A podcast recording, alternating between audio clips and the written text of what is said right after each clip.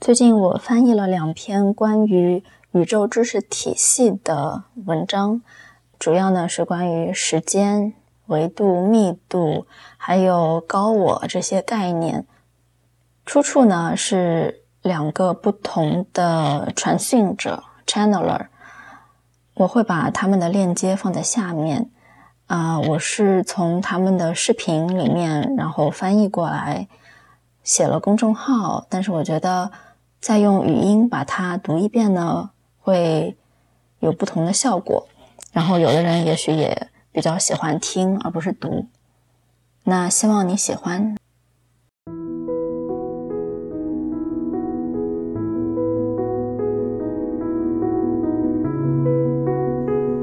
嗨您正在收听的是《静一梦话连篇》。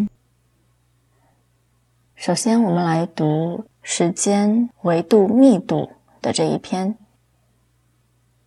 提问：以天琴座时间议会的角度来说，时间是什么？答：时间是你们的体验的一个重要部分，在你们的密度。括号人类在第三密度啊，你们体验线性的时间，也就是说，你的过去已经完成了，你的现在就在当下，而你的未来还没有开展。我们不喜欢上来就说时间不存在，因为你们线性时间的体验存在于你们的现实中。当你深深的理解这个，那么你就可以。将此整合到下一个阶段的真相，或者下一阶段对时间的理解。时间是在你们密度内的一个功能，因为时间的匀速移动，你会体验到线性的时间。你的生物机理会帮你将时间线性化，会帮你将你的体验线性化。时间是你动的速度。当你观察周围的一切，你会发现有些东西移动得如此之快，而有些东西如此之慢，以至于你觉得它是完全不动的。比如你周围的石头，你不会看到它们像你们那样动，所以你的体验和石头的体验之间存在着一个分离，因为步伐速度不一致。它们所在的密度（括号第一密度）。更慢，时间是动态的速度的效应，所以你们就可以理解，你正处于其中的作为人的体验是将时间放慢到了线性的形式，那么你就可以更加明晰的利用它更加微妙的那些方面。所以，我们先来教你时间的线性的特点，确实是适用的，然后再开始增加其他层的应用。我们通常从这里开始教你理解，就在你的当下，你的过去也在你的当下存在。所有你今生的体验，所有你观察到的别人的体验，所有通过你的 DNA 传下来的体验，所有的过去都在你现在的这一分这一秒，因为它创造了你正在经历的那些体验。在这当下，你的未来已经存在了，因为那些选择、反应，所有你现在在经历的。都在将你与未来潜在可能性对齐，所以时间是你们的一部分，是这个密度的一部分。随着密度的不同，时间的规则也不同。但是这需要靠你们从内部改变，释放掉抗拒，让你们更容易与那部分非抗拒的、非线性的、无时间的你的本质相融合。提问：既然你提到时间随着密度不同，那么能否请你解释一下密度？回答：我们要先描述一下密度与维度的不同。维度是一组规则，只是对你们的呃观点角度有帮助。嗯，静一注：之前另外有一个 channeler 说过，维度是比较物理的这种描述，比如说时间、空间啊。好，接下去，密度考虑的则是那些维度规则的整体共鸣和交互。当你在考虑密度时，你在创创造的是如何产生这个交互。你们的第三密度，人类栖息了很久的你们的第三密度，帮助你们慢下来，足够慢到可以体验细节，却又足够快到可以标记出那些时间框架。第四密度取决于个体，可以穿越来去，融入贯出，瞬移进出，是取决于他们个体的观点角度。第四密度。仍旧物理上足够的分离，仍旧足够的慢，存留了时间的效应，但意识上与精微的规则更加有共鸣。这些精微的规则是磁力，是允许整体共鸣选择，而不是通过控制。当你进入第四密度，你与时间的交互方式就渐渐开始不同了。这是你们的玛雅日历。还有很多远古文明标记的这些点，因为他们知道人类无法轻易看到的动动态，因为那些周期是那么的长，所以在第四密度，你开始从更多的联系连结来理解生命，你开始看到一些比较长的周期，你开始感觉到一些动态中的不同，二元对立更加归为同一个体验。我感觉我在快速的动，同时我感觉我在慢慢的动。我感觉我在时间幻象里，同时我又感觉非时间的我的本质。你的第四密度的本质开始连接，那就是人类现在所处状态的激动人心之处。人们开始体会到更多连接、更多整体共鸣所产生的影响，因为正在发生的扩张在创造更多的内在连接，所以直觉力的信号开始打开，更深层连接的线索开始变得更明显，或者更加缺失。所以相反的两方，要么是感觉更加连接，要么另外一方的感觉更加激烈。那个连接的一方面创造了更强的一种分离感、两极化，正是那个方面给了新的形式一个 perspective 观点角度。你从你的细胞结构就可以看到，细胞分裂，然后再产生新的形式，这是人类现在正在经历的过程。分离所在之处，就是连结的所在之处。因为分离的地方，就显示了如何创造一个更深、更强的连接。第四密度还是有物理的，所以对于有些人来说，体验不足够激烈，不足以维持那个信仰。这也是为什么让内在体验及微妙的桥梁、思想、情绪变得更清楚。是那么的重要，那样每个存在体就是与自己内在连接，与不可见的、可能还没有形成的东西连接。你正在经历的那部分，有些是来自于更加深刻理解时间，在放掉那些抗拒，抗拒未来可能性，抗拒当下，紧紧抓住过去。一部分是加强自己。那么，周围发生的一切类似于分离或者两极化的事情，就不会歪曲光。这一篇天秤座时间议会对于时间维度密度的解释到此为止。接下来，我们来读啊，日常生活中我的高我在做什么？这一篇是由 Rob Gauthier channel 的啊提问。日常生活中，我在吃喝拉撒的时候，高我在做什么？回答：好，你们要理解，当你扩散去多维度的自己时，你是在显现这个日常行为的交互活动。我们请提问者威廉给我们一个地球上的日常例子，这样我们可以把所有层之间的交互活动展现给你看。威廉，来给我们举个小例子吧。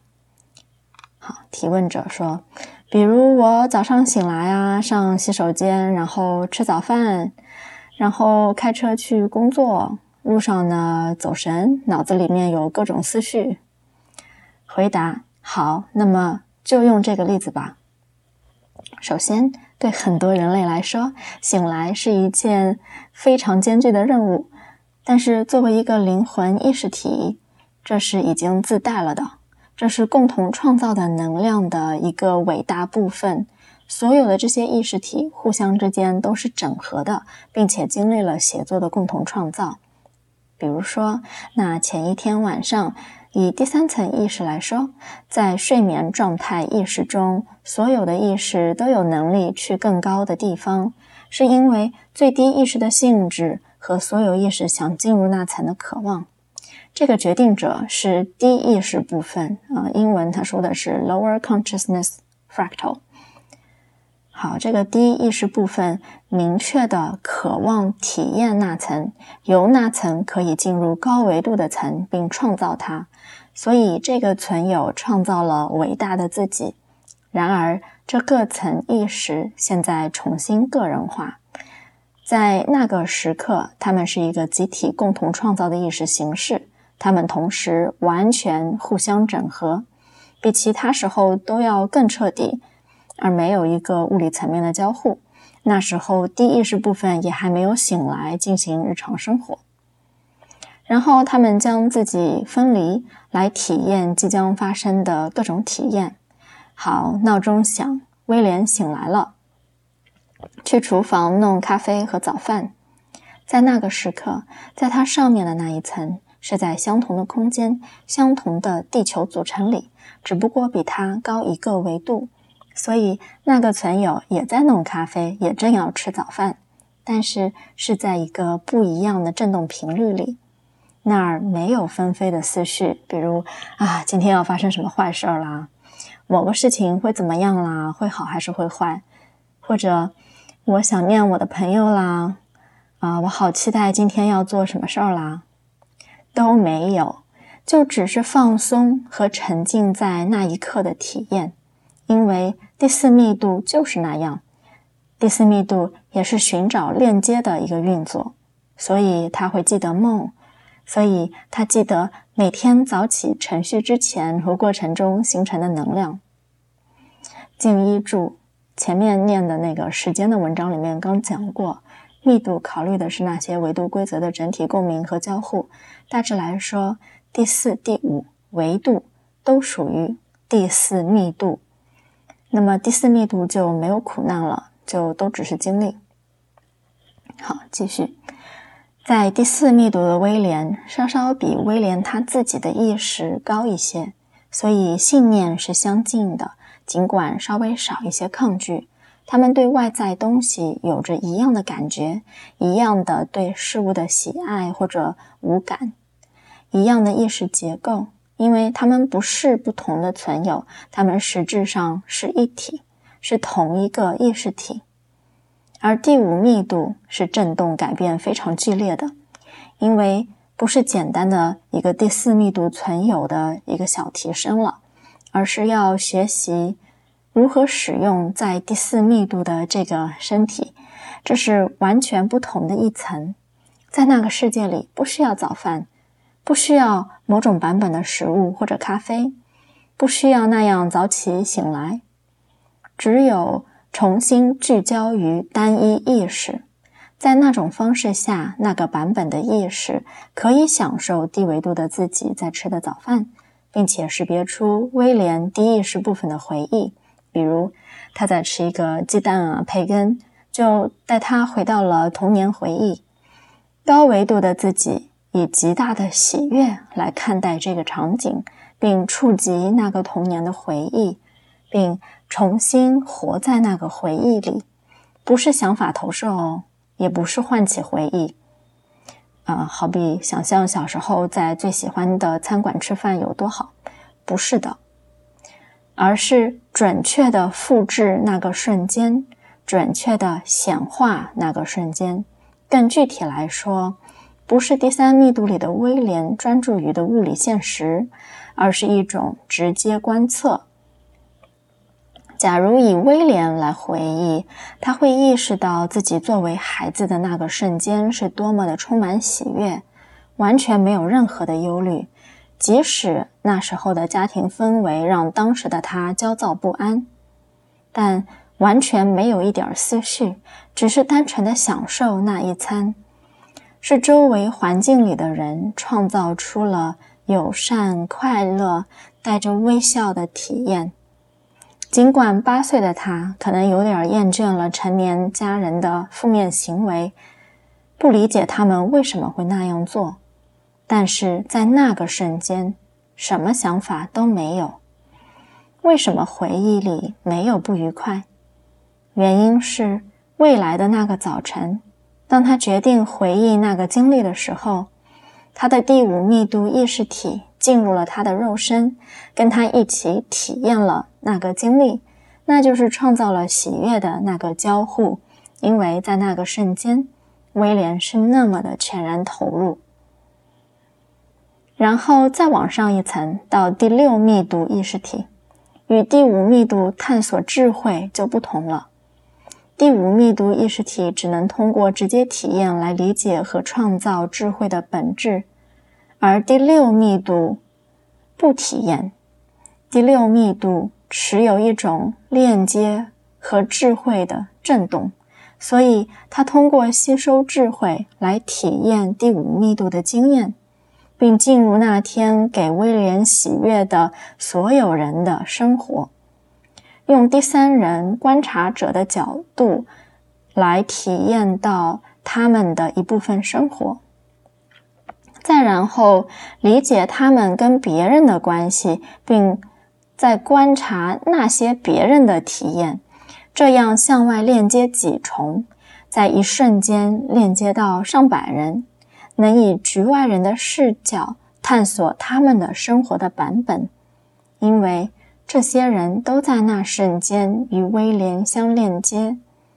第五密度想要那个瞬间的智慧，第六密度想要智慧和链接，并可以直接链接到那个感官、记忆和构成。好，所有的层都与那个吃早饭的瞬间有了交互。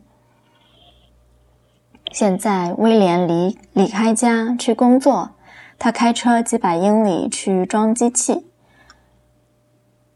啊，第四密度的意识体也在做同样一件事情，只是少一些抗拒，也是在那个身体里，在那个物理区域，覆盖在那个构造上。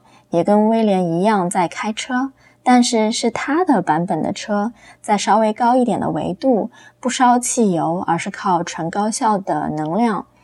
那种能量就好比音乐是某种渴望下的振动频率，那是稍有不同，但非常相似的。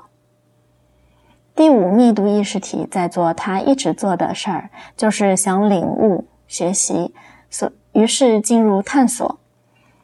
比如威廉想知道的关于车的事儿，威廉刚开始做生意的记忆，刚开始接触生意上的财务结构的那种兴奋，历经财务思想体系理解吸收他对丰盛的兴奋的原因，还有他自己的能量，在他这么做的时候的成就感，感受着那个能量，学习为什么会有这种成就感。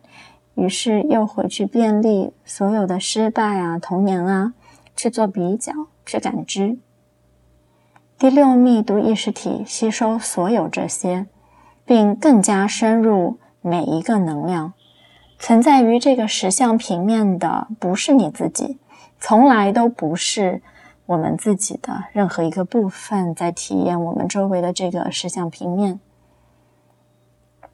即使只有百分之五到十的意识不聚焦于我们自己的身体，那百分之五到十做观测，他们的存在是为了让我们探索和触及到我们未知的信息，或者在那一刻我们都不知道是未知的信息。尽管我们自己的意识有能力一次提取多件不同的事情，对比人类一次只能集中注意在一件事情上。和你的意识打开那个能量的能力，这是一个很不同的体验。但我们有高我，我们分享过这件很重要的事情。我们必须更加集中注意的这件事，就是低维度意识所在的能量层是这个经验的驱动者。威廉是那个那天早晨想醒来的人，是他想去弄咖啡、吃早饭，然后去工作。所有的那些经验都必须通过他完成，那些决定都必须由他创造。第三密度意识是在第一线的。最低部分意识才是创造所有其他部分的主体。人类行走在他们的人生道路上，以为自己没有任何力量。然而，你才是你所存在于的所有六个密度里最有权力的存在体，因为是你的自由意志驱动作为多维度存在体的你的体验。要意识到。你作为最低部分意识体的重要性，相比于其他部分，你驱动和表达的最彻底、最有力、最有控制权。这给你一个机会来意识到你手中所握有的权利。其他的这些意识倒也并非你的体验的奴隶，他们并不是被强迫、被拖着走的意识体，他们是你的一部分。他们不是分别于你的，他们是你的延伸，你感觉无法触及的那部分。那部分是你们所有人在冥想时、在睡觉时、在纯喜悦的片刻时可以触及的。不管是你上方最小的部分，还是最大的部分，所有人都可以成功的触及他们。感谢你收听《静一梦话连篇》，我们下次再见。